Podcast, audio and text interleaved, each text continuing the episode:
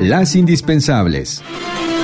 Muy buenos días en este 28 de octubre de 2020. Este día comparecen en San Lázaro Víctor Manuel Villalobos Arámbula, titular de la Secretaría de Agricultura y Desarrollo Rural, y Graciela Márquez Colín, secretaria de Economía, que se realizará en formato semipresencial ante comisiones. De acuerdo con el profesor investigador de la DICEA Chapingo, doctor Abel Pérez Zamorano, en el gobierno del presidente López Obrador se ha profundizado la política neoliberal en el campo al quitarle financiamiento a instancias clave. Hay dos grandes instituciones de banca de desarrollo para el campo, que son la Financiera Nacional del Desarrollo Agropecuario, el antiguo Ban Rural, como todos lo conocemos, y por otro lado el FIRA. En los 109 fideicomisos de que desaparecieron los diputados están incluidos los fondos de la Financiera Nacional. Es el segundo mayor y representa una pérdida de 12.563 millones de pesos. Eso es lo que va a perder la financiera. O sea, se la está dejando prácticamente sin recursos para operar. Le están quitando el 40% del capital con que opera la financiera. Esto es un problema gravísimo. Están desmantelando la banca de desarrollo que de por sí ya venía siendo desmantelada. Es decir, el problema no empezando ahorita, se está agravando, ya venía. Entre la financiera nacional y el FIRA apenas se alcanzan una penetración del 10% de los productores. El 10. O sea, México prácticamente está dejando de tener banca de desarrollo para el fomento agropecuario. Y esto, perdón por decirlo así, entre paréntesis, es neoliberalismo puro.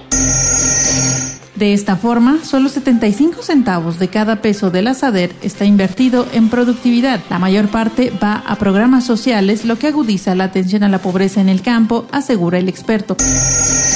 En medio de cuestionamientos de la oposición porque no alcanzó a comparecer en el Senado, ayer se oficializó la renuncia de Alfonso Durazo a la Secretaría de Seguridad y Protección Ciudadana para contender en las elecciones de 2021, por lo que se determinó que no comparecería ante la Cámara Alta este miércoles como se tenía programado porque ha dejado el cargo de secretario de Seguridad Federal en medio de la crisis de seguridad que ha cobrado la vida de más de 63.792 mexicanos. Luego de que el presidente Andrés Manuel López Obrador emplazara a la Alianza Federalista que antes de romper el pacto federal consultaran a la población, los 10 gobernadores opositores le tomaron la palabra y alistan consultas en sus estados para preguntar si están de acuerdo en salir del pacto federal o aguantar el maltrato del gobierno central.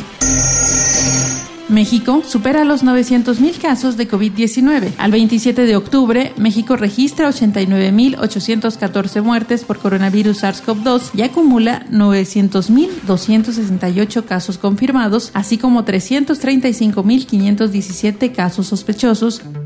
Un avance informativo de Agencia Central de Noticias.